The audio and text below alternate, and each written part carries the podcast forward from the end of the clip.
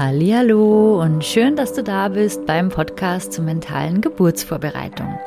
Empowerment für deine Schwangerschaft und Geburt.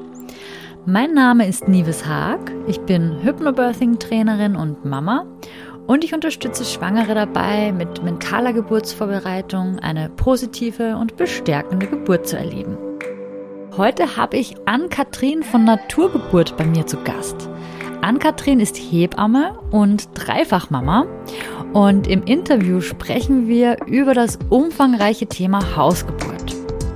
Wir unterhalten uns darüber, für wen eine Hausgeburt geeignet ist und was die wichtigsten Unterschiede zur Geburt in einer Klinik sind. Außerdem gibt dir Ann-Kathrin ganz viele Tipps an die Hand, um dir die Entscheidung für oder gegen eine Hausgeburt zu erleichtern. Ich wünsche dir ganz viel Freude und viele Erkenntnisse bei dieser Folge.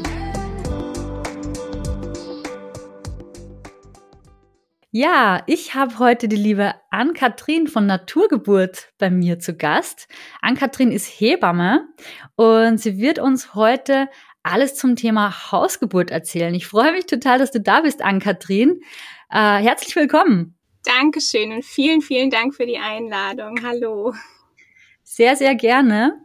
Ähm, magst du dich einmal selber vorstellen und mir erzählen, wer du so bist, was du so machst und wie du dazu gekommen bist, ähm, das zu machen, was du heute machst?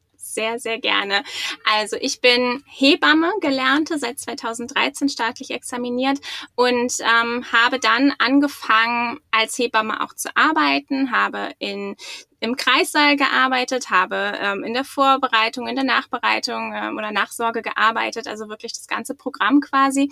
Und ähm, bin dann irgendwann aber an den Punkt gekommen, dass ich dachte, so, so kann ich nicht mehr arbeiten, so möchte ich nicht mehr arbeiten, ähm, weil ich das Gefühl hatte, dass alles sehr, sehr ähm, pathologisiert wird in der Geburtshilfe. Und damit habe ich mich nicht wohl gefühlt und es hat mich innerlich kaputt gemacht. Und ähm, so ging es mir schon in der Ausbildung und da hatte ich mich so ein bisschen an diesen kleinen Strohhalm gehängt, dass ich dachte, oh, es wird bestimmt alles besser, wenn ich dann examiniert bin und wurde es nicht. Und dann habe ich sogar zwischendurch ein BWL-Studium angefangen, wollte alles an den Nagel hängen und bin dann das erste Mal, beziehungsweise das dritte Mal eigentlich, ich habe zwei Fehlgeburten noch ähm, erlebt vorher und dann bin ich aber mit meinem Großen schwanger geworden habe ähm, eine selbstbestimmte Geburt in einer Klinik erlebt, wo ich aber auch ganz viel im Nachhinein gemerkt hatte, wie viele Blockaden eigentlich da sind und was ein klassischer Geburtsvorbereitungskurs, wie ich ihn in meiner Ausbildung gelernt habe, wie ich ihn jahrelang davor gegeben habe, abdeckt und was er nicht abdeckt und was eigentlich noch mehr dazugehört, um gut vorbereitet in eine Geburt reinzugehen. Das war so ähm, zusammen mit, mein, mit meiner ersten Fehlgeburt eigentlich, die sehr, sehr, ähm, wo ich sehr, sehr angstmachend begleitet wurde in der Klinik, ähm, waren das so meine, meine Hauptwendepunkte in meiner Arbeit, weil ich dann nach der Geburt meines ersten Sohnes gedacht habe, so da, da muss sich irgendwas ändern. Da, da, ich kann auch anders arbeiten. Ich muss nicht so arbeiten, wie es vom System vorgegeben wird. Und bin dann darüber so ein bisschen in die in diesen an diesen Wendepunkt gekommen und habe da meine ganze Arbeit eigentlich angefangen umzustellen nach und nach und begleite Frauen jetzt hauptsächlich online eigentlich, im Moment nur online, ähm, in der Geburtsvorbereitung hauptsächlich auf dem Weg zu einer selbstbestimmten Geburt. Ich arbeite mit den Frauen ganz, ganz viel, ähm, auch mental. Natürlich bekommen sie auch den ganzen fachlichen Input von mir, den sie auch in einem klassischen Geburtsvorbereitungskurs bekommen würden. Aber ich arbeite ganz, ganz viel mental mit den Frauen und habe dann ähm, 2016 war ist mein erster Sohn geboren, 2018 und 2020 sind dann mein zweites und drittes Kind geboren, die beide in einer ähm, wunder wunderschönen Hausgeburt, ganz, ganz unterschiedlich trotzdem, aber beide zu Hause geboren sind, wo ich dann noch mal mehr wieder bestärkt wurde in dem äh, auf diesem Weg, auf dem ich sowieso schon dann unterwegs war und den ich dann jetzt quasi noch weiter vertiefe und noch weiter quasi in diese Richtung gehe. Und das ist eigentlich so in Kurzfassung mein Werdegang und so wie ich arbeite und wie ich dazu gekommen bin. Ja, super spannend. Da stecken ja auch schon wieder ganz viele Dinge drin, die mich natürlich näher interessieren. Du hast ja auch erzählt, ähm, dass du ja dann bei deiner ersten Geburt eine selbstbestimmte Geburt in der Klinik erlebt hast. Magst du da vielleicht auch noch mal ein bisschen näher drauf eingehen, weil du hast vorhin ja auch erwähnt, dass dir in der Ausbildung aufgefallen ist, dass das System eher risikoorientiert ist, sage ich jetzt mal, und ähm, sehr medizinisch und technisiert oder technologisiert und dass das etwas war, was dir nicht so gut gefallen hat. Und ähm, dann hattest du aber trotzdem eine sehr positive Erfahrung gemacht in der Klinik. Magst du da noch mal was erzählen drüber? Ja, gerne. Ähm, ich habe eine ganz, ganz wundervolle Kollegin an meiner Seite gehabt. Ich habe mir eine Beleghebamme gesucht. Das heißt, ich kannte sie schon vor der Schwangerschaft, aber sie hat mich in der Schwangerschaft eben schon ganz eng begleitet. Also ein, ein wichtiger Faktor für mich war das auf jeden Fall, meine Hebamme vorher zu kennen, mit ihr da wirklich ganz eng im Austausch zu sein und dann in einem ganz kleinen Kreissaal auch gebären zu dürfen. Das war mir ganz, ganz wichtig. Und das war für mich ähm, ganz, ganz wesentlich auf diesem Weg, dann eben diese selbstbestimmte Geburt erleben zu können. Und bei mir war es so, dass ich ähm, einen Geburtsstillstand über zehn Stunden hatte. Insgesamt hat die Geburt nur 16 Stunden gedauert. Aber zehn Stunden davon waren eben Geburtsstillstand. Und es hätte normalerweise, wenn ich jetzt in einer großen Klinik gewesen wäre, in einem Dienst, äh, in einem normalen Dienstsystem, dann hätte keine Hebamme, kein Arzt mich auf diesem Weg begleitet. Ähm, da ist es normalerweise so, dass nach zwei Stunden, wenn sich da nichts verändert hat am, am Muttermund, wenn sich da äh, ja keine keine Weitung des Muttermunds ergeben hat, dann wird nochmal enger kontrolliert und nach, dem, nach den weiteren zwei Stunden, also nach vier Stunden, da wird dann schon deutlich in Richtung Kaiserschnitt gedacht. So und ähm, ich konnte da eben mit Unterstützung meiner Hebamme auf jeden Fall ganz deutlich vertreten, dass ich das eben nicht möchte. Meinem Kind ging's gut, mir ging's gut und wir haben gewartet und gewartet und gewartet, bis sich irgendwann die Blockade in meinem Kopf gelöst hat und ähm, dann eben das, das Baby geboren ist. Zwar mit PDA, aber das war dann irgendwann auch auf meinen Wunsch hin. Ähm, und vorher, es war nicht so, dass mir jemand gesagt hat, so, wir müssen das jetzt so und so machen und es gibt keinen anderen Weg. So habe ich das eben auch oft in der Ausbildung erlebt oder auch danach, dass es immer hieß, wenn nicht dieser Weg, dann passiert das und das. Und es ist sehr, sehr in dieses Angstmachende immer rein. Und ich wünsche mir für die Frauen, dass sie umfangreich aufgeklärt werden, dass sie eben nicht nur schwarz und weiß sehen, sondern dass sie eben ihren eigenen Weg wählen können. Und äh, genau, das ist mir einfach ganz, ganz wichtig. Also das heißt, du hast dann auch bei deiner ersten Geburt ähm, gemerkt, zum ersten, wie wichtig diese persönliche Begleitung ist durch eine vertraute Hebamme an deiner Seite und andererseits auch, wie wichtig das ähm, der ganze mentale Faktor eigentlich in dem Ganzen, ne? welche große Rolle das Ganze spielt. Weil du hast ja auch vorhin erwähnt, ne? du hattest eine Blockade und erst als sich diese Blockade gelöst hat, ging es dann auch tatsächlich weiter. Ja, ganz genau, genau so war es. Und da ist es einfach wirklich sinnvoll für jede Frau, sobald der Schwangerschaftstest positiv ist, sich eine Hebamme zu suchen, ähm, direkt des, den Hörer in die Hand nehmen und die erste Nummer quasi nicht die des Frauenarztes ist, sondern die der Hebamme ist und wirklich erstmal eine Hebamme zu finden, die einen durch die Schwangerschaft begleitet. Selbst wenn man keine ähm, Geburtsbegleitung möchte, vielleicht, was ja auch sein kann, aber dass man wenigstens in der Schwangerschaft eine tolle Begleitung hat und da einfach sich auch wirklich ganz umfangreich belesen, ganz umfangreich informieren, vielleicht Kurse besuchen, also auf welchem Weg auch immer das Verein der richtige ist, aber dass man sich wirklich informiert, ganz, ganz umfangreich über Geburt und eben nicht auf den Arzt einfach nur vertraut, auf das Wissen des Arztes, sondern wir müssen auch immer bedenken, äh, wenn wir mal zurück, zurückgucken oder vielleicht auch gar nicht geschichtlich zurückgucken, sondern einfach in den Urvölkern mal schauen, da ist es ja so, dass alle ganz eng miteinander zusammenleben. Das heißt, von Kind auf bekommen die Mädchen mit, was Geburt ist, was Schwangerschaft ist, wie das alles funktioniert. Und das ist uns in unserer Lebensform einfach sehr, sehr verloren gegangen, weil wir sehr isoliert in unseren kleinen Familien leben. Und ich habe früher immer gedacht, naja, Geburtsvorbereitung, Geburt ist ja was ganz Natürliches, brauchen wir das eigentlich wirklich? Aber ja, weil wir eben so verändert leben, brauchen wir es ganz, ganz unbedingt. Denn das Bild, was wir von Geburt vermittelt bekommen, das in Film und Fernsehen quasi stattfindet, das ist nicht das, was Geburt tatsächlich sein kann. Manchmal manchmal ist es leider tatsächlich so, aber es ist nicht das, was Geburt eigentlich und ursprünglich ist, sondern Geburt ist eigentlich ein wundervoller und bestärkender ähm, kraftvoller Vorgang und die Frauen und die Kinder können ganz, ganz viel daraus mitnehmen, ganz viel daraus gewinnen, ganz viel Bindung, ganz viel Kraft für die Zeit danach und ganz, ganz viel Selbstbewusstsein und eben nicht ähm, traumatisiert aus diesem Geburtserlebnis rausgehen. Und das ist einfach ganz, ganz wichtig zu, zu wissen, dass Geburt ein sehr, sehr positives und schönes Erlebnis sein kann. Wenn man eben sich entsprechend darauf vorbereitet und nicht, mh, mm, wenn man das mal ganz platt sagen darf, nicht in die Klinik geht, all sein, äh, als, all sein eigenes, seine Selbstbestimmung und äh, alles quasi unten an der Pforte abgibt und dann in den Kreissaal geht. Ja, ich sage es jetzt mal ganz überspitzt, sondern dass wir wirklich wissen, ich als Frau, ich bin die kompetenteste Person für mich und für mein Baby und niemand steckt in meinem Körper drin und keine Geburt verläuft genauso wie die andere. Jede Geburt verläuft absolut individuell und es gibt keine zwei exakt gleich verlaufenden Geburten. Und von daher ist mein Körpergefühl ganz, ganz wichtig und ganz, ganz elementar und sich da auch wieder rückzuverbinden mit sich selbst.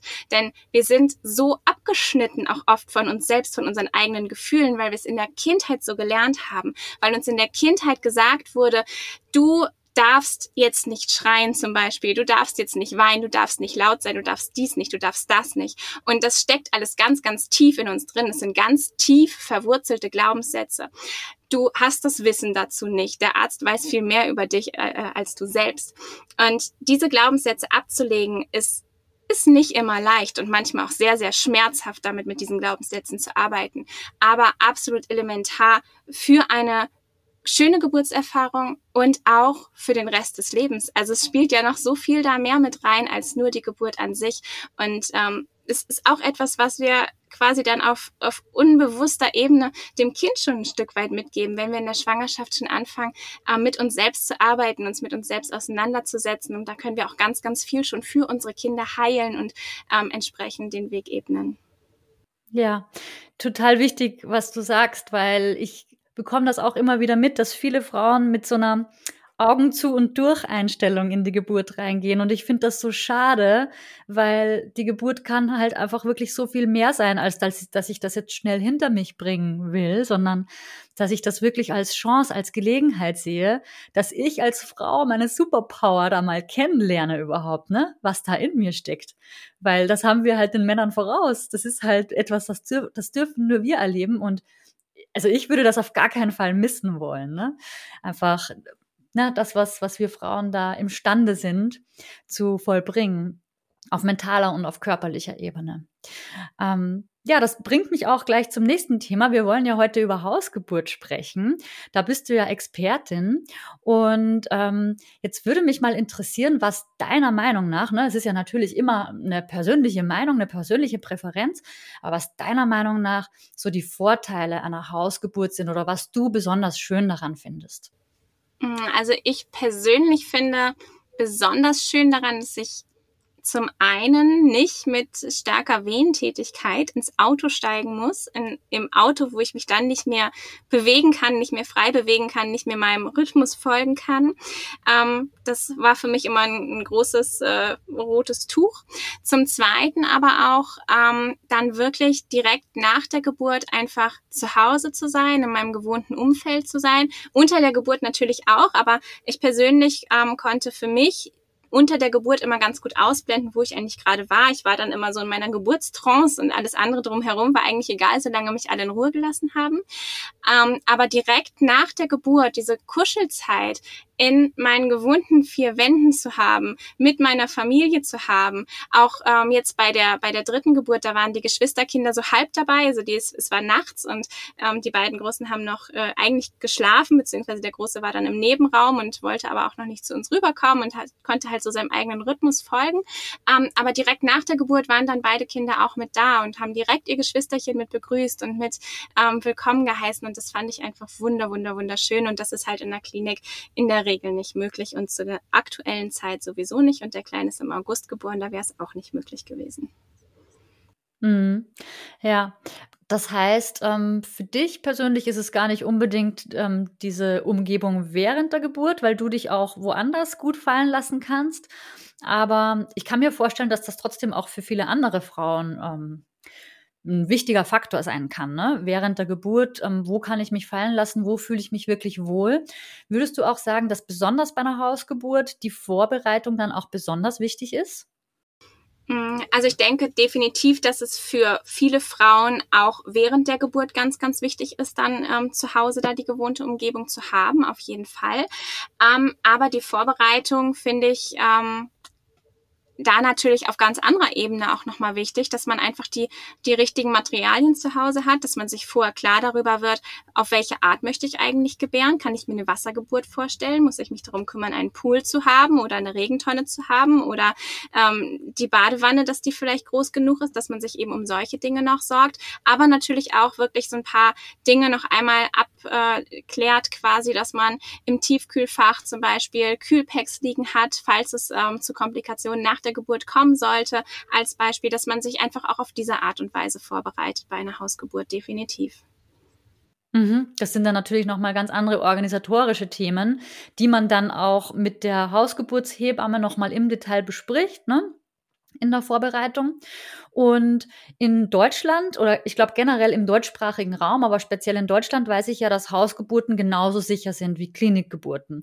Und das ist mir nochmal auch so wichtig, das zu erwähnen, weil das ganz viele nicht wissen. Also man hört ja immer wieder Hausgeburten so, zum Glück ist alles gut gegangen, so, ne? Ist aber mutig, die Frau. Das sind halt so diese Vorurteile, die man noch hat warum ist überhaupt eine Hausgeburt mittlerweile genauso sicher wie eine Klinikgeburt? Also ähm, es gilt tatsächlich ja nicht nur für Deutschland, dass eine Hausgeburt genauso sicher ist wie eine Klinikgeburt, sondern es gab zum Beispiel in Kanada, in Kanada ähm, haben Forscher äh, wirklich, wirklich, wirklich viele ähm, Hausgeburten ausgewertet. Es waren eine halbe Million Hausgeburten, die sie ausgewertet haben. An der ähm, McMaster University in Ontario war das. Und da haben die von 14 anderen Einzelstudien quasi alle Daten zusammengelegt und haben die nochmal einzeln ausgewertet und ähm, haben dann das Ergebnis im Medizinerfachblatt The Lancet veröffentlicht. Und dort kam dann eben dabei raus, dass das Risiko, dass das Kind bei der Geburt stirbt, bei Hausgeburten eben nicht höher ist als bei Geburten im Kreissaal. Und du sagtest es schon, vorausgesetzt, es sind die richtigen Rahmenbedingungen gegeben. Äh, vorausgesetzt, es sind keine ähm, Komplikationen zum Beispiel schon in der Schwangerschaft, die ähm, erwarten lassen, dass es auch Komplikationen unter der Geburt gibt. Und ähm, das liegt eben zum einen wenn wir es jetzt nochmal auf Deutschland wieder runterbrechen, wir haben ganz, ganz enge Auswahlkriterien, welche Frauen überhaupt nur in äh, zu Hause gebären dürfen. Also wenn das Kind ähm, zum Beispiel nicht mit dem Köpfchen nach unten liegt, nicht in einer Schädellage liegt, dann ist es quasi nicht für eine Hausgeburt, dann ist in Deutschland keine Hausgeburt möglich. Also eine Beckenendlage kann in Deutschland ähm, zumindest ohne ärztliche Begleitung nicht zu Hause geboren werden. Und mir ist aber auch nicht bekannt, dass das irgendwo so gehandhabt wird. Vielleicht ist es irgendwo in Deutschland so, ich weiß davon nicht. Ähm, Genau, also es ist ganz wichtig, dass es eben ein Kind ist, also auch keine Zwillinge, sondern ein Kind, was mit dem Köpfchen nach unten liegt, dass zum Beispiel aber auch keine Drogenabhängigkeit oder Alkoholabhängigkeit besteht, dass ähm, die Frau auch, ähm, das ist auch ein Auswahlkriterium, der, der BMI, wenn die Frau zum Beispiel sehr übergewichtig war, schon vor der Schwangerschaft mit einem BMI von über 35 und sie sich dabei vielleicht auch noch bewegungseingeschränkt oder sie bewegungseingeschränkt ist, dann ähm, ist das auch ein Ausschlusskriterium für eine Hausgeburt. Ähm, auch wenn eine Frau schon zwei Kaiserschnitte in der Vorgeschichte hat, also ein Kaiserschnitt nicht, aber wenn sie zwei Kaiserschnitte in der Vorgeschichte hat und danach keine Spontangeburt, dann ist das auch ein ähm, Ausschlusskriterium für eine Hausgeburt. Ähm, auch der, der Geburtszeitraum, also Geburt wird ja physiologischerweise zwischen der 37 plus nullten Schwangerschaftswoche und der 42 plus nullten Schwangerschaftswoche stattfinden. Auch hier natürlich wieder ganz, ganz individuell von Frau zu Frau und von Kind zu Kind unterschiedlich. Und wenn dieser Termin gesichert ist, dann ist es ähm, in Deutschland zum Beispiel den Hebammen auch nicht gestattet, vor oder nach diesem Termin diese Geburt zu begleiten. Also die Hebammen sind wirklich auch verpflichtet, sich an diese Auswahlkriterien zu halten, sonst können die halt wirklich auch Probleme bekommen. Ähm, angenommen, es würde zum Beispiel etwas passieren, dann äh, ist nicht die Haftpflichtversicherung mehr, die greift. Also ist, die, Hebamme ist dann einfach nicht mehr abgesichert und steht quasi mit einem Bein im Gefängnis. Für den Fall, dass irgendwas passiert, dann kann die Hebamme dafür wirklich, ähm, wirklich äh, ja, böse Ärger kriegen. Und ja auch eine Plazenta previa oder so. Ne? Also das sind alles so Auswahlkriterien, die ähm, da ganz eng mit reinspielen. Aber was ich auch noch ganz, ganz wichtig finde bei einer Hausgeburt, warum sie eben so sicher ist, ist die 1 zu 1 Betreuung oder vielleicht teilweise sogar die 2 zu 1 Betreuung. Das heißt, die Hebamme ist die ganze Zeit an der Seite der Frau, kennt die Frau schon vorher, schon aus der Schwangerschaft und kann da dann eben auch sehen, ähm, ja, jetzt verändert sich irgendwas und jetzt ist hier irgendwie was komisch vielleicht. Manchmal ist es auch nicht genau zu benennen. Manchmal haben auch die Frauen einfach ein, äh, ein, Bauchgefühl, dass es dann heißt, okay, wir verlegen jetzt in die Klinik zum Beispiel. Also so lassen sich Komplikationen, die in der Regel nämlich nicht vom Himmel fallen, sondern die in der Regel sich langsam schleichend ankündigen, lassen sich so viel, viel leichter und viel, viel frühzeitiger erkennen, so dass dann eine Verlegung natürlich auch großzügig eingeleitet wird. Und das ist in der Klinik oftmals nicht der Fall. Und auch hier wieder, ich bin absolut nicht pro äh, äh, gegen Klinikgeburt und pro Hausgeburt, sondern ich finde, dass beides absolut gleichberechtigt ist und dass beides ähm, für jede Frau einfach unterschiedlich passt. Und äh, von daher ist mir, ist mir nochmal ganz, ganz wichtig an dieser Stelle zu sagen, weil ganz oft wird einem dann direkt unterstellt, ja, und Klinikgeburt und verteufeln. Nein, das finde ich nicht. Ich finde Kliniken ganz, ganz, ganz wichtig. Und man kann eben auch in der Klinik eine schöne Geburt erleben, definitiv. Ähm, oftmals ist es aber einfach so durch den Personalschlüssel, dass eine Hebamme eben nicht nur eine Frau begleitet, sondern zwei, drei oder vier Frauen gleichzeitig durch die Geburt begleitet und deswegen nicht die ganze Zeit an der Seite äh, der Frau sein kann. Ähm, das ist eben nochmal wichtig für die Frauen, die die Diensthebamme in Anspruch nehmen möchten, die sich also nicht mit einer Beleghebamme in eine Klinik begeben wollen. Ähm, kann es durchaus sein, dass die Hebamme eben nicht die ganze Zeit an der Seite ist im Vergleich zur Hausgeburt, wo sie natürlich die ganze Zeit da ist. Und am Ende der Geburt ist es zu Hause oftmals so, dass eine zweite Hebamme dazukommt. Das heißt, man hat zwei Fachpersonen, die beide drauf gucken, die beide sich dann eine um die Mutter, eine um das Kind kümmern kann nach der Geburt, wenn es irgendwelche Komplikationen gibt. Die Hebammen sind gut ausgebildet, ähm, wissen, was sie zu tun haben, wenn es dem Kind nicht gut geht oder wenn es der Mutter nicht gut geht.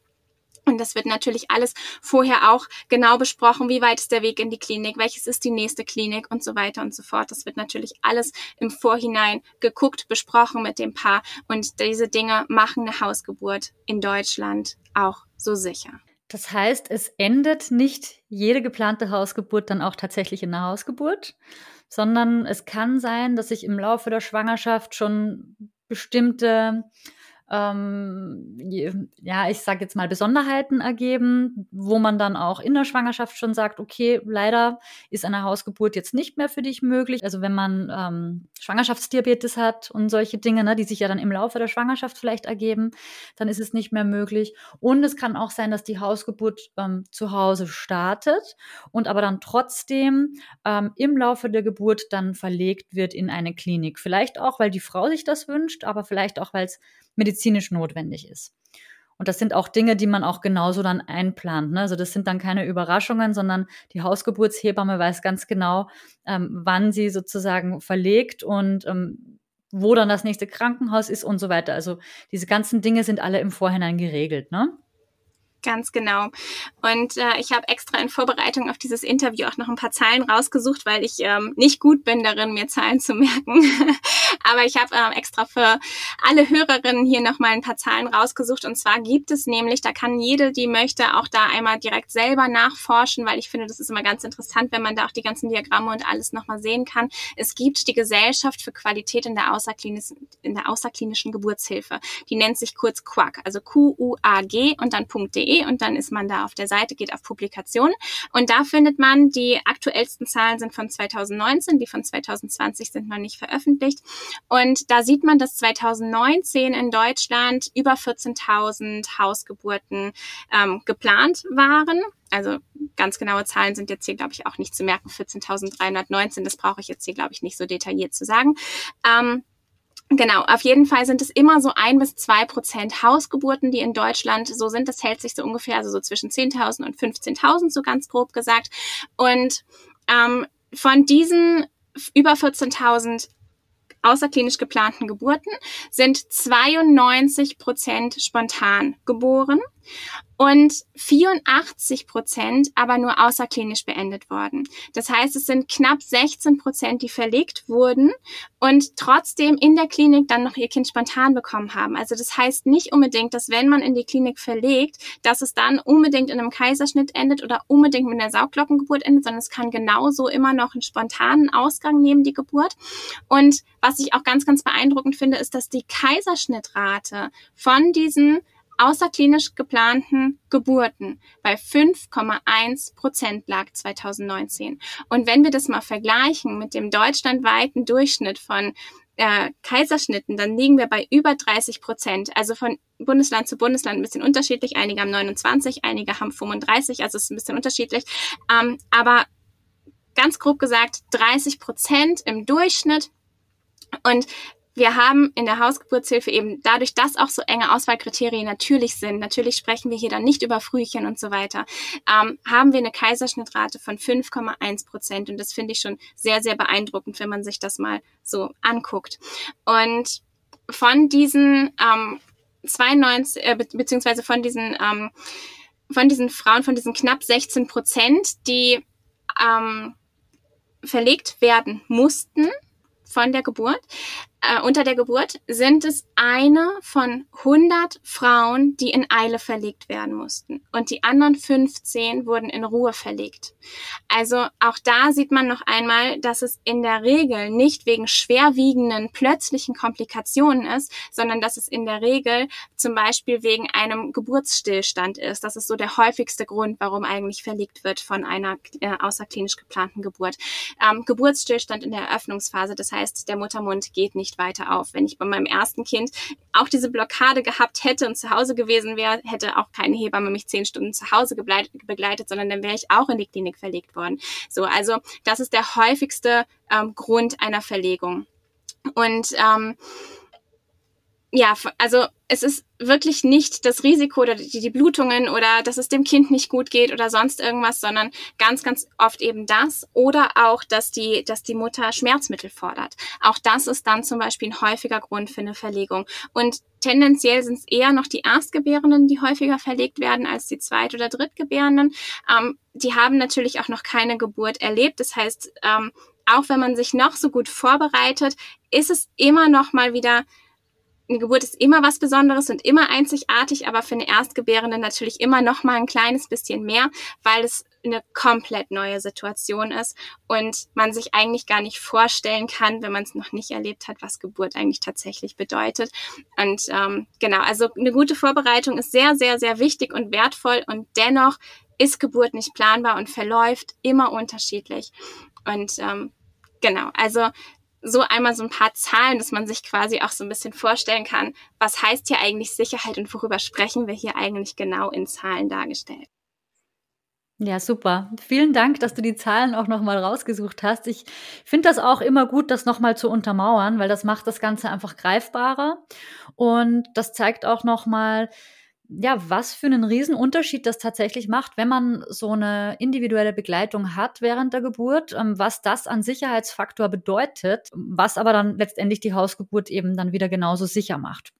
Und du hast jetzt auch schon mal kurz das Thema Schmerzmittel angesprochen. In der Regel ist es ja bei einer Hausgeburt nicht möglich, dass man Schmerzmittel bekommt, beziehungsweise zumindest keine PDA. Kannst du da noch mal darauf eingehen, was da eine Frau, eine Schwangere noch alles so wissen muss, wenn sie mit dem Gedanken spielt, eine Hausgeburt zu planen, ähm, was ihr da bewusst sein sollte, was dann nicht möglich ist? Ähm, genau, eine PDA ist nicht möglich. Auch sämtliche andere, ähm, sämtliche andere Schmerzmittel, was ähm, Medikamente angeht, ist nicht möglich. Aber hier gibt es natürlich auch noch andere Möglichkeiten. Also zum einen ganz, ganz viel über die Atmung zu arbeiten, mit Wärme zu arbeiten, mit warmem Wasser zu arbeiten, ähm, mit der Motivation auch von außen vielleicht oder die in sich selbst vorher zu finden. Ähm, das sind natürlich ganz, ganz wichtige Dinge, wenn man tatsächlich noch mehr Schmerzunterstützung braucht in der ähm, unter der Geburt, dann gibt es zum Beispiel auch die Möglichkeit, auch zu Hause ein TENS-Gerät, ein Mama-TENS zu verwenden, also mit äh, Elektroimpulsen quasi die Schmerzen ein bisschen zu, äh, runter zu regulieren. Das sind alles Möglichkeiten, die man auch zu Hause hat. Ähm, alles medikamentöse natürlich nicht. Und genauso hat man auch zu Hause nicht die Möglichkeit, dass zum Beispiel ein Wehentropf gegeben wird, dass ähm, nach der Geburt im Gegensatz aber schon. Ne? Also wenn es nach der Geburt zum Beispiel zu Blutungen kommt, dann hat die Hebamme durchaus ein ähm, Notfall. Equipment dabei, wo eben auch ein Wehenmittel dabei ist, also Oxytocin nennt sich das. Das ist ein Hormon, was der Körper auch generell ausschüttet für die Geburt, damit Wehen gemacht werden können. Und das hat die Hebamme natürlich auch in ihrem Notfallequipment und kann es nach der Geburt eben auch geben. Aber sie würde es niemals äh, während der Geburt geben, solange das Kind noch im Körper ist um eben hier keinen Wehensturm auszulösen, denn das kann zum Beispiel zu Hause nicht gehandelt und nicht gehandhabt werden. Das heißt, sowas ist etwas, was in der Klinik dann so ein bisschen ähm, mit dem Hintergrund der Intensivbetreuung gegeben werden würde. Das heißt, wo man dann eben sofort eingreifen könnte mit einem Kaiserschnitt zum Beispiel oder eben auch wieder mit wehenhemmenden Mitteln. Auch das hat die Hebamme nur als Notfall-Equipment dabei, aber eben nicht, um das ansonsten irgendwie für den Geburtsverlauf einzusetzen, sondern wenn eins dieser Dinge gegeben wird, hängt das, steht das eigentlich auch immer mit einer Verlegung in Verbindung. So, also das sind äh, Möglichkeiten, die nicht gehen. Ähm, und natürlich auch Zangengeburten und ähm, all das ist natürlich zu Hause nicht möglich. Mhm. Vielleicht auch noch ähm, zu der Überwachung mit ähm, CTG. Ist das etwas oder wo, womit arbeiten dann die Hebammen bei der Hausgeburtshilfe, um die Herztöne des Kindes zu überwachen? Es gibt Hebammen, die arbeiten durchaus auch mit einem CTG, auch in der Hausgeburtshilfe. Das ist schon möglich, aber eher die Seltenheit. Meistens wird in der Hausgeburtshilfe so ein kleines Stop-Ton genutzt. Das ist ähm, ein Gerät, was ob, äh, was, was ähm, akustisch die, die Herztöne genauso darstellt wie auch das CTG. Aber es wird eben nicht aufgeschrieben und man hält es immer nur für eine Minute an den Bauch. In der Regel kurz ähm, nach einer Wehe wird dieses Gerät an den Bauch gehalten und damit dann für eine Minute die Herztöne gehört, um zu gucken, wie reagiert das Baby eigentlich auf die Wehen, macht es dem Kind Stress und äh, das kann man dann eben daran ableiten, indem man nach der, nach der Wehe einmal hört, nach den Herztönen. Wie läuft jetzt eine Hausgeburt? Na klar, du hast auch gesagt, eine Geburt kann man nicht planen, das ist immer individuell.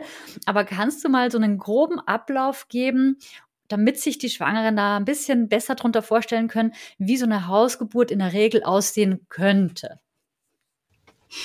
Ähm, ja, also wenn dann die Kontraktionen irgendwann einsetzen, also das ist ja auch dieses Wort, ähm, wird ja sehr, sehr unterschiedlich benutzt. Ich persönlich benutze auch das Wort Wehe, weil ich persönlich nichts Negatives damit verbinde, aber ich weiß, dass zum Beispiel im Hypnobirthing ähm, immer von Welle gesprochen wird. Ich benutze stattdessen gerne das Wort Kontraktionen, um eben nicht von, von der Wehe zu sprechen, weil ich weiß, dass es ähm, viele Menschen eben so ein bisschen triggert oder viele Menschen damit nichts Positives verbinden.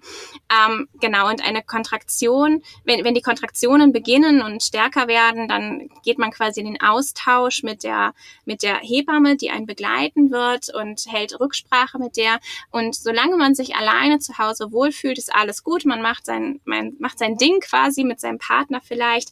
Und wenn dann irgendwann der Zeitpunkt kommt, in dem man denkt, oh, eigentlich hätte ich jetzt schon gerne Unterstützung, dann gibt man der Hebamme Bescheid und die macht sich auf den Weg zu einem nach Hause.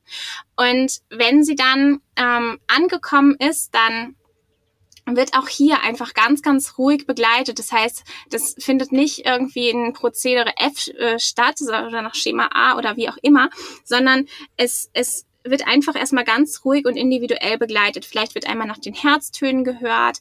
Ähm, ja, vielleicht wird da einfach einmal geguckt, was braucht die Frau jetzt gerade, inwiefern braucht sie gerade Unterstützung, findet sie, findet sie gut in ihrem Geburtsprozess, findet sie sich da gut zurecht oder braucht sie gerade irgendwas, braucht sie vielleicht Ideen von außen, wie sie jetzt gerade mit dem Schmerz umgehen kann, wenn denn ein Schmerz da ist. Geburt muss ja nicht immer schmerzvoll verlaufen.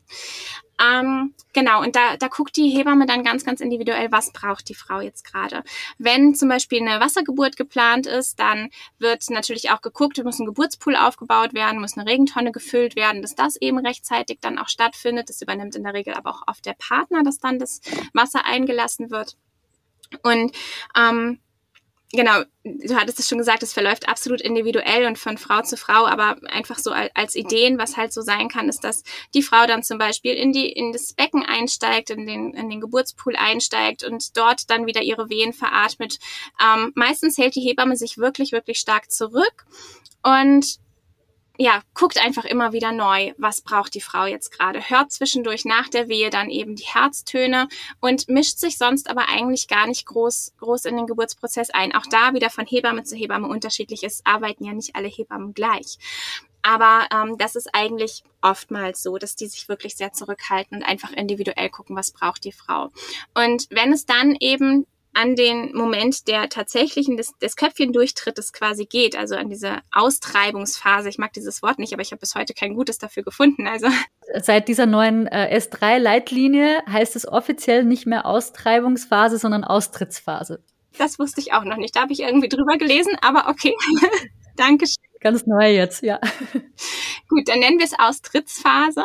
Ähm, genau, und bei dieser Austrittsphase, wenn, wenn das Baby ähm, dann quasi ja wirklich geboren wird mit seinem Köpfchen, ähm, bei der Austrittsphase, dann, ähm, wenn das Köpfchen quasi wirklich ähm, den Damm passiert und wenn das Köpfchen dann wirklich austritt, da ist es auch wieder von Hebamme zu Hebamme unterschiedlich und ähm, es kann dann sein, dass die Hebamme, je nachdem, wie die Frau das vielleicht auch individuell abgesprochen hat, dass die Hebamme dann Dammschutz macht, dass sie also das Köpfchen hält, dass sie den Damm hält und ähm, das Kind quasi begleitet beim Austritt. Es kann aber auch sein, dass es mit der Hebamme abgesprochen ist und das ist in der Hausgeburtshilfe eben auch viel üblicher als in einer Klinikgeburt zum Beispiel, dass da eben kein Dammschutz gemacht wird und dass die Frau vielleicht selber ihr Kind in Empfang nimmt, dass die Frau vielleicht selber das Köpfchen hält.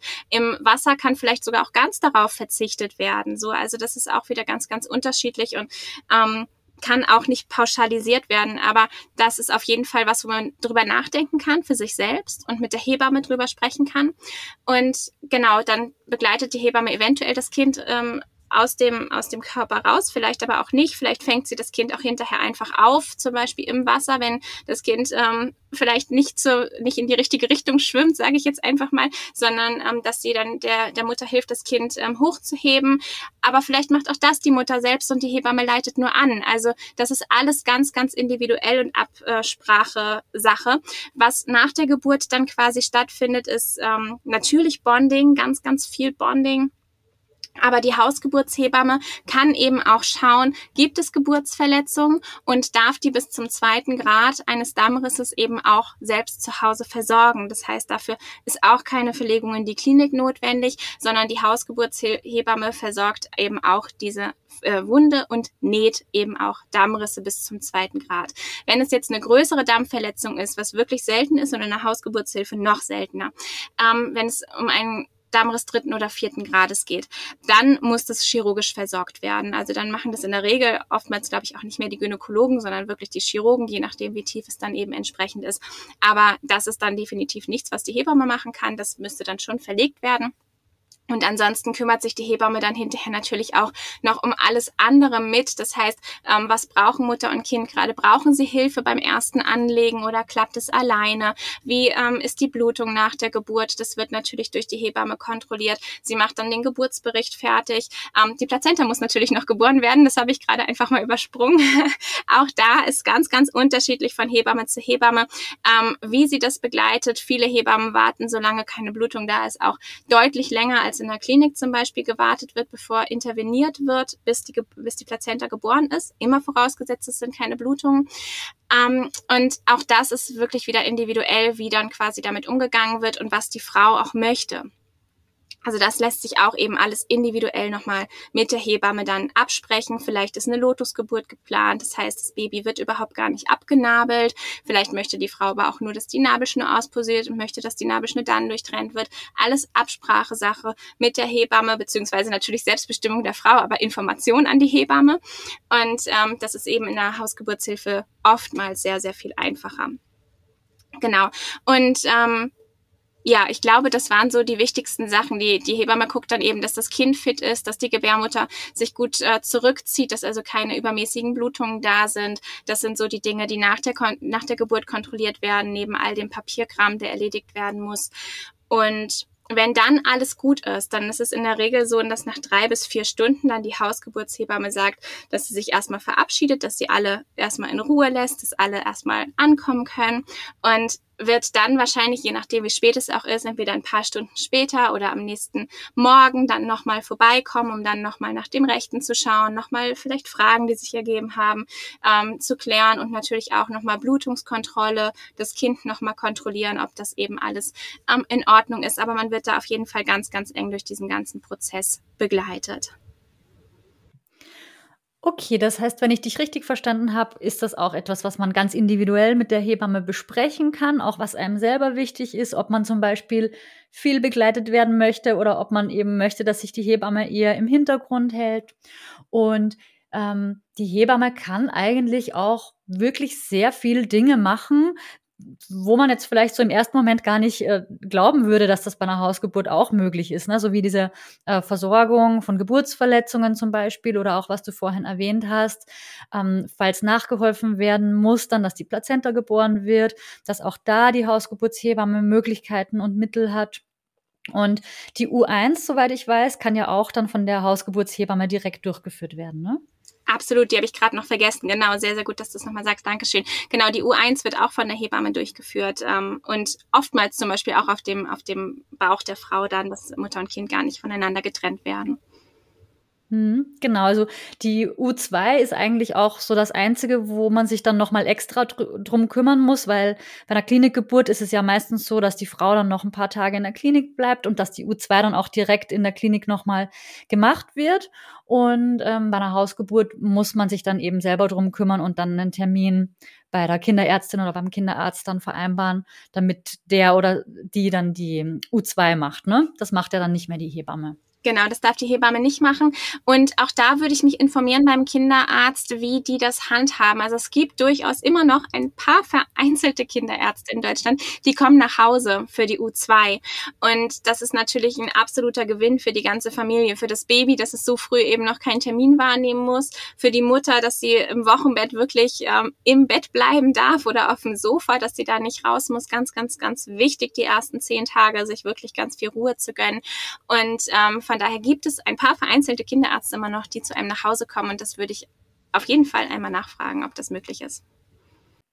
Kannst du den Schwangeren, die uns jetzt zuhören, vielleicht noch ein paar Tipps mitgeben, um bei der Entscheidungsfindung zu helfen? Wenn da jetzt eine Mama sagt, oh, Hausgeburt, ja, irgendwie finde ich spannend, aber ich bin noch nicht so richtig sicher. Woher weiß ich jetzt, ob die Hausgeburt für mich der richtige Geburtsort ist oder ob das für mich richtig ähm, geeignet ist? Da hilft eigentlich nur hinfühlen, einmal wirklich versuchen, alle Stimmen von außen immer auszublenden. Also wirklich versuchen, allen Einfluss von außen wegzuschieben. Einmal sich für sich selbst, auch erstmal ohne den Partner, erstmal für sich selbst schauen, was ist mir eigentlich wichtig bei der Geburt, was möchte ich eigentlich und vielleicht auch einmal in so eine Visualisierung der Geburt reingehen. Wie stelle ich mir meine Geburt eigentlich vor? Und dann ganz, ganz wichtig, wie ich persönlich finde, ist auch immer aus einem Füllegefühl und nicht aus einem Mangel heraus zu entscheiden. Das heißt, sich nicht für eine Hausgeburt zu entscheiden, weil man vielleicht eine traumatische erste Geburt erlebt hat, sondern sich für eine Hausgeburt zu entscheiden, weil man diese Hausgeburt möchte, weil man eben die Vorteile der Hausgeburt ähm, ja, haben möchte und nicht, weil man etwas nicht möchte. Das ist für mich nochmal ein ganz, ganz großer Unterschied, was ich sehr, sehr wichtig finde, sich eben aus diesem Gefühl heraus zu entscheiden. Ähm, und ja, dann einfach gucken, was, was passiert mit mir, mit meinen Gedanken, wenn ich jetzt ähm, in diese Vorstellung gehe, eine Hausgeburt zu haben, was passiert mit mir, wenn ich in die Vorstellung gehe, eine Klinikgeburt zu haben, aber vielleicht auch immer so ein bisschen vor dem Hintergrund bei beiden Möglichkeiten, wie geht es mir eigentlich mit dem Gedanken, wenn tatsächlich irgendwelche Komplikationen auftreten? Was macht das dann mit mir? Was macht es bei einer Hausgeburt mit mir? Was macht es bei einer Klinikgeburt mit mir? Denn auch bei einer Klinikgeburt können natürlich Komplikationen auftreten, gar keine Frage. Und ähm, das wirklich einmal umfangreich für sich zu beleuchten und einmal alle Gefühlen Platz zu machen, die da innerlich aufkommen. Und wenn ich das Gefühl habe, ich wünsche mir eigentlich schon eine Hausgeburt, aber ich traue mich nicht oder ich habe Angst vor, dann diese Angst einmal anschauen. Wo kommt diese Angst her? Ist das ein Glaubenssatz? Ist das eine reale Angst? Was ist das für eine Angst? Ähm, gibt es irgendwas, was ich in der Vergangenheit erlebt habe, irgendwelche Geschichten, die mir erzählt wurden? Wo hat diese Angst eigentlich ihren Ursprung? Und das ähm, wirklich nochmal genau zu beleuchten von allen Seiten und damit dann quasi in diese Entscheidungsfindung zu kommen, was für mich der richtige Weg ist. Und wenn man für sich den richtigen Weg dann gefunden hat, dann mit dem Partner drüber sprechen, ähm, weil oftmals gerade die Partner ähm, noch noch weniger Verbindung zur Geburt haben und für die Männer ganz oft die Klinik der Geburtsort ist. Ähm, und da dann wirklich mit dem Partner auch ins Gespräch zu gehen, wenn das so sein sollte, auch unbedingt Zahlen mit, äh, mit vorzuweisen. Also Männer brauchen ganz, ganz oft eben diese Zahlen, diese Fakten, um da wirklich ein Verständnis für aufbauen zu können. Und das hilft ihnen ganz, ganz viel. Und dann aber eben zum Beispiel auch mit einer Hausgeburtshebamme, wenn man sich dann eine gesucht hat, mit der nochmal ins Gespräch zu kommen für einen selbst und aber auch für den Partner, dass auch der Partner alle Fragen stellen kann an die äh, Hausgeburtshebamme und diese Fachperson dem Partner dann eben auch nochmal ganz viel Rückhalt geben kann. Also auch den Partner abholen, mit ins Boot holen. Und ähm, leider ist es ja so, dass die Entscheidungsfindung gar nicht so viel Zeit in Anspruch nehmen darf, ne? Weil wenn man eine Hausgeburt plant, dann muss man sich sehr, sehr früh darum kümmern, weil es einfach nicht so viele Hausgeburtshebammen gibt. Und ähm, in den meisten Fällen, so wie es halt generell bei den Hebammen ist, muss man halt mit positivem Schwangerschaftstest oder so so früh wie möglich sich wirklich umschauen und das Ganze organisieren, dass man dann noch ähm, eine Begleitung bekommt, ne? Ja, und auch da würde ich aber versuchen, mir erstmal nicht zu viel Druck machen zu lassen. Erstmal, wenn ich mir eine, Hausgeburt theoretisch vielleicht vorstellen könnte, würde ich erstmal Kontakt aufnehmen zu einer Hausgeburtshebamme, mit der erstmal wirklich in den Austausch kommen, die auch erstmal kennenlernen. Und auch während dieses ganzen Prozesses des Kennenlernens und so darf ja dieser Prozess, ob ich mir eine Hausgeburt vorstellen kann oder nicht, noch in einem stattfinden. Also genau, so wie du sagst, ähm, darf es nicht so viel Zeit in Anspruch nehmen im Sinne von erst Entscheidungsfindung, dann Hausgeburtshebamme suchen, sondern es darf auch parallel stattfinden und auch über den Kontakt mit dieser Hausgeburtshebamme. Denn es kann natürlich sein, dass das einfach zum Beispiel menschlich mit dieser Hausgeburtshebamme überhaupt nicht passt, dass man das Gefühl hat, man kommt gar nicht so richtig auf eine Gesprächsebene, man kommt da gar nicht, man wird gar nicht so richtig warm miteinander. Und dann ist das natürlich auch kein guter Weg für eine Begleitung unter der Geburt, wenn man das Gefühl hat, nicht wirklich gesehen zu werden. Und ähm, oder nicht wirklich gehört zu werden, so dass einfach ja die, die Gesprächsebene nicht die gleiche ist, ohne dass vielleicht jemand jetzt irgendwie unfreundlich oder so ist, sondern wenn es einfach zwischenmenschlich nicht nicht so gut passt.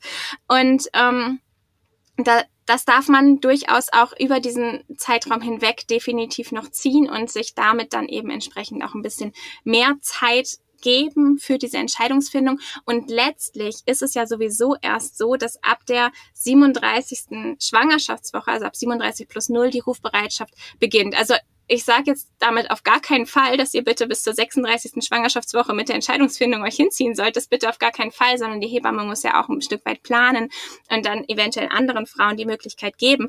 Aber ähm, der, die letztendliche Entscheidung, weil ja zum Beispiel das Baby sich auch noch in der Beckenendlage dann befinden kann oder so, kann natürlich von allen Seiten erst am Ende der Schwangerschaft getroffen werden. Das heißt, selbst wenn man eigentlich sicher ist, man möchte eine Hausgeburt und in der 35. Schwangerschaftswoche hat man aber doch ein komisches Bauchgefühl oder was auch immer, dann ist es dann trotzdem noch möglich zu sagen, ich gehe in eine Klinik. Man wird dann wahrscheinlich keine Beleghebamme mehr in der Klinik finden, sondern ähm, muss dann eben die Diensthebamme dann ähm, in Anspruch nehmen.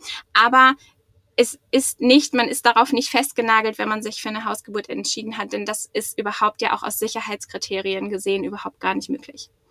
Man darf sich immer umentscheiden und der sicherste Ort ist eigentlich immer der, wo man sich selber wohlfühlt, ne? Und nicht ähm, über sein eigenes Gefühl dann hinweg entscheidet, weil man jetzt glaubt, man muss das jetzt, wenn man das einmal entschieden hat, sondern es steht einem immer frei, sich umzuentscheiden. Auch während der Geburt, finde ich, ne? Geburtsplanung und so weiter ist alles schön und gut, aber wenn man es dann doch anders braucht während der Geburt, ist das ja total okay. Absolut. Und ähm, du hast uns jetzt schon so viele Tipps gegeben. Ähm, hast du vielleicht noch so einen letzten ultimativen Tipp für die Schwangeren da draußen? Ähm, so eine Empfehlung oder einfach wirklich so allgemein, was die Schwangerschaft betrifft, vielleicht sogar auch für Erstgebärende, was so dein ultimativer Tipp wäre? Mm, der ultimative Tipp. Ähm,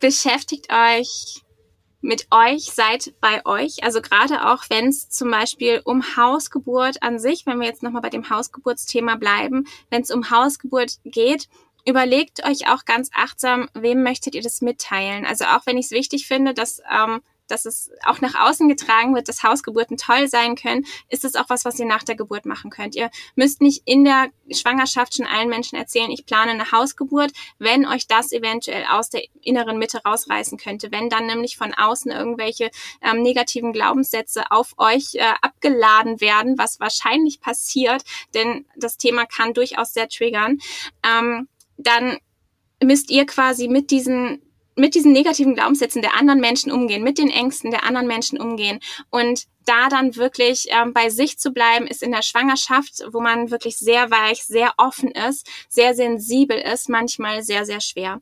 Und deswegen ähm, würde ich immer ganz achtsam gucken, wem erzähle ich von meinen Geburtsplänen und wem nicht.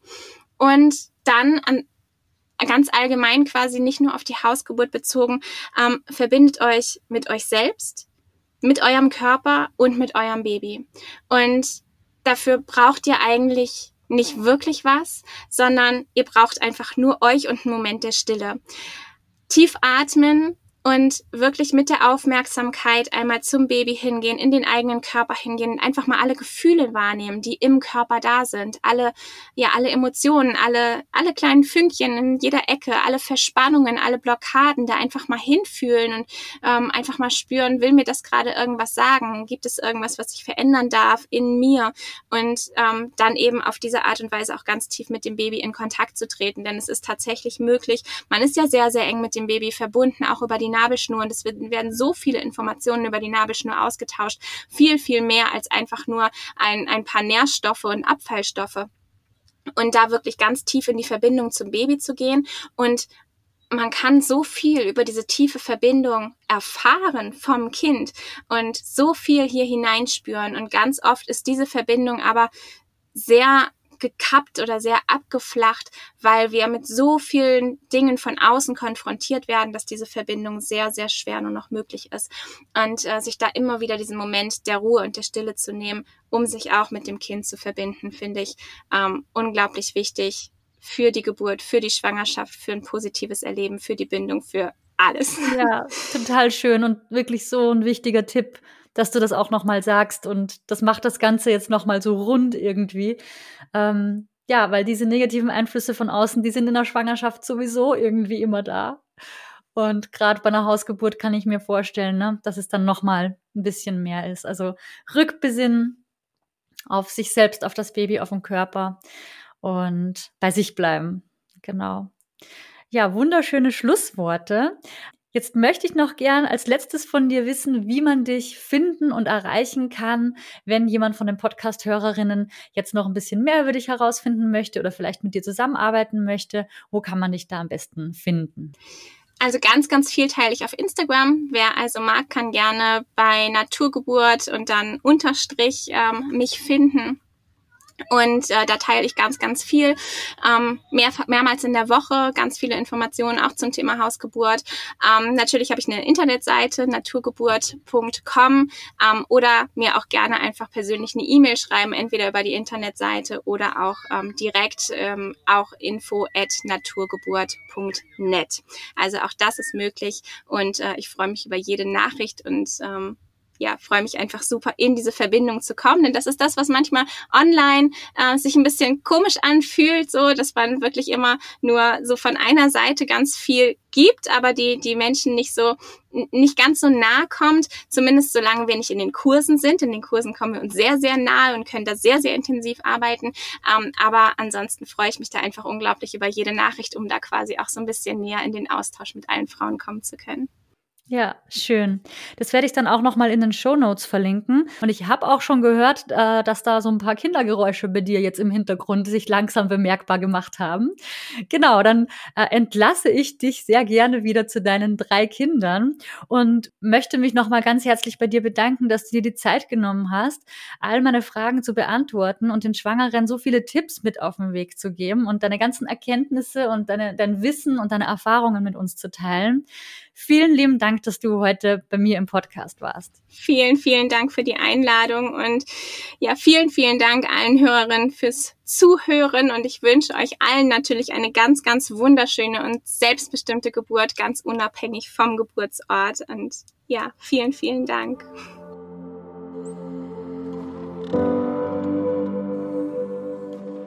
Heute hast du die Hebamme und Dreifachmama Ann-Kathrin kennengelernt.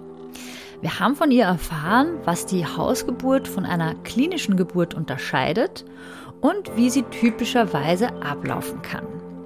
Und wir haben darüber gesprochen, unter welchen Voraussetzungen eine Hausgeburt überhaupt möglich ist und in welchen Fällen verlegt werden muss. Ich hoffe, du konntest ganz viel von Ann-Katrins Wissen mitnehmen, das sie heute mit uns im Podcast geteilt hat. Wenn du gerne mehr über die mentale Geburtsvorbereitung erfahren möchtest und gerne auch ein wenig in die Praxis einsteigen möchtest, ich werde am Donnerstag, den 15. April, einen zweistündigen Hypnobirthing Schnupper-Workshop geben, wo du sehr gerne und vor allem kostenlos teilnehmen kannst. Den Link zur Anmeldung findest du in den Show Notes. Ich freue mich, wenn wir uns schon ganz bald wieder hören. Also, bis zum nächsten Mal und tschüss. Alles Liebe, deine Nieves von Mama by Nature.